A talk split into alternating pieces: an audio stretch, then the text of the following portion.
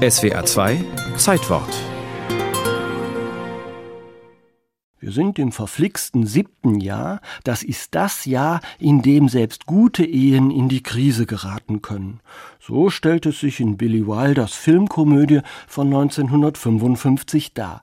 Gleich wird sie, die schöne Nachbarin auf Zeit, erscheinen. Anscheinend macht sie sich verführerisch zurecht. Die Fantasien des ausgetrockneten Strohwitwers beginnen zu wuchern. Etwas zärtliche Musik kann nicht schaden. Debussy? Ravel? Stravinsky. Ah, Stravinsky ist nichts für Sie. Ah, da haben wir es. Rachmaninow. Für Mr. Sherman kommt von diesem Komponisten nur ein Stück in Frage. Das Klavierkonzert schlechthin, das zweite. Und schon überschlägt sich die Fantasieproduktion des kleinen Mannes.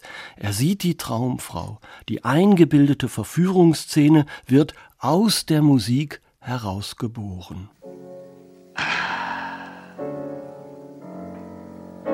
Der gute alte Rachmaninow.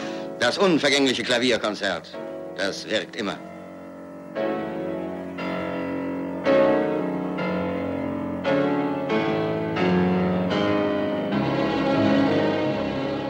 So, auf den Spuren dieses Komödienklassikers ließe sich noch ganz viel über Sergei Rachmaninow, seine Trivialrezeption und Wirkung sagen und man läge nicht verkehrt.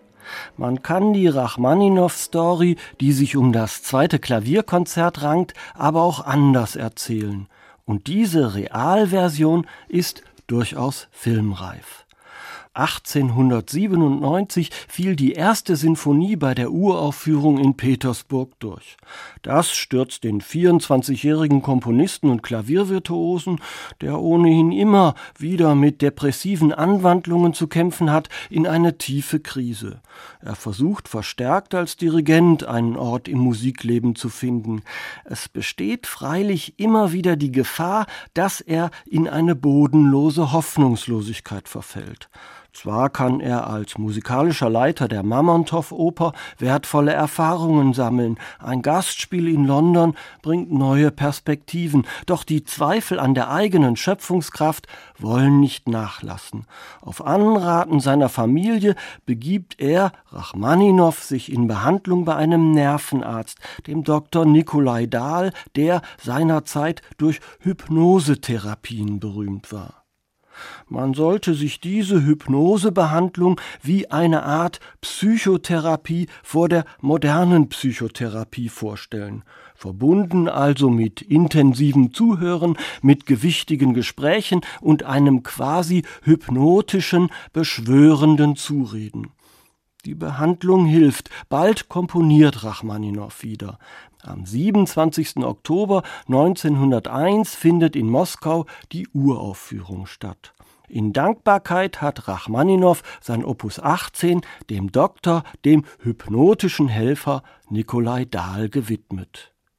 Die vorangegangene Seelenarbeit ist dem Konzert durchaus anzuhören.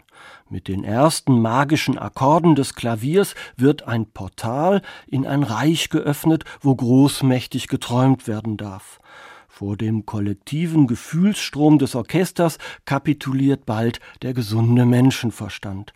Marilyn Monroe bzw. ihrer deutschen Synchronstimme ist in jeder Weise beizupflichten.